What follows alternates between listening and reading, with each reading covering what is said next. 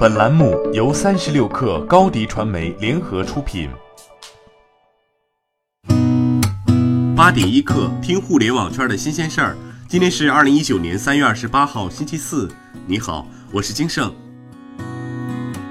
昨天有消息称，小鹏汽车 CEO 何小鹏透露，小鹏汽车寻求融资至少五亿美元，并可能尝试在美国 IPO。他说：“我们确实有 IPO 计划。”至于是在海外还是在国内上市，我们对此持开放的态度。对此，小鹏汽车内部知情人士称，这次在美上市的消息是媒体误读，目前没有关于 IPO 的消息，关于上市也还没有具体的时间点和地点，只是有概率在美国。但对于融资一事，未做出任何评论。小桔车服昨天举行安全生产管理委员会成立暨安全生产目标责任书签署仪式，签署仪式在北京和杭州两地同时进行。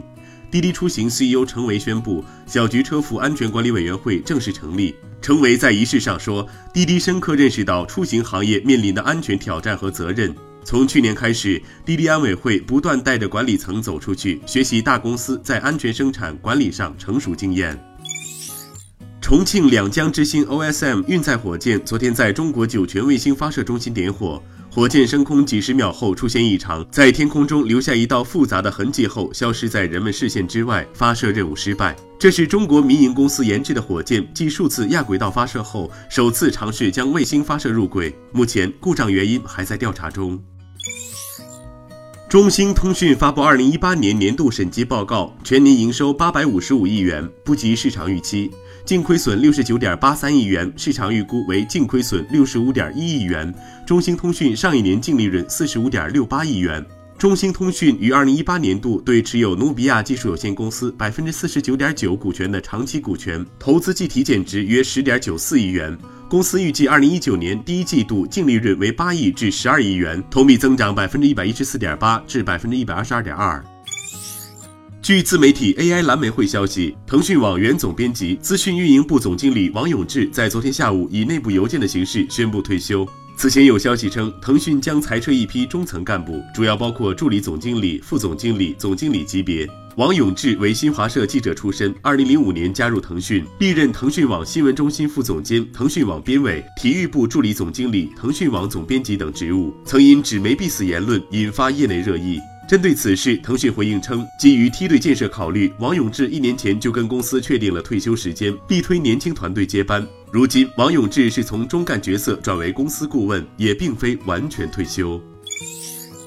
继在法国圣埃蒂安双年展亮相之后，三月二十八号，智米又发布了智米全直流变频空调 EA、智米变频空调二一级能效、智米变频空调二三级能效、智米直流变频落地扇二等五款夏季家电新品。新品继承了智米一贯简约时尚的设计风格和智能化操纵特色，同时又在品类上兼顾了用户需求的多样性，给用户带去更加舒适的智能家居生活。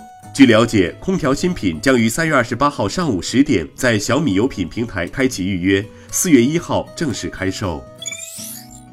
据 CNBC 消息，谷歌正在重新启动机器人项目。谷歌改组后的机器人项目将更多关注能通过机器独立学习和执行任务的简单机器，比如如何按类型对一箱物体进行分类。这与谷歌此前卖给软银的波士顿动力研发的机器人大不相同，后者专注的是可以完成复杂动作、研发成本庞大的高端机器人。新机器人项目将由文森特·万霍克领导，他曾帮助组建谷歌大脑。八点一刻，今日言论：阿里 CEO 张勇在内部讲话中说，好的企业文化首先是做好人、做好人和做好人。阿里文化的内核原浆就是相信人和社会的美好。以后谁对谁都不要叫老板，直接叫花名。花名没有叫本名。他表示，商业模式创新是创造生产力，组织能力创新是创造新的生产关系，最终将会在人上点燃。文化是溶解剂和催化剂，能把所有东西融在一起。苹果前高管盖伊川崎在接受 CNBC 采访时表示，苹果在向服务领域进军的过程中，已经失去了一些创新魔力。苹果今天的创新状况如何呢？我想要一些打动心弦的东西。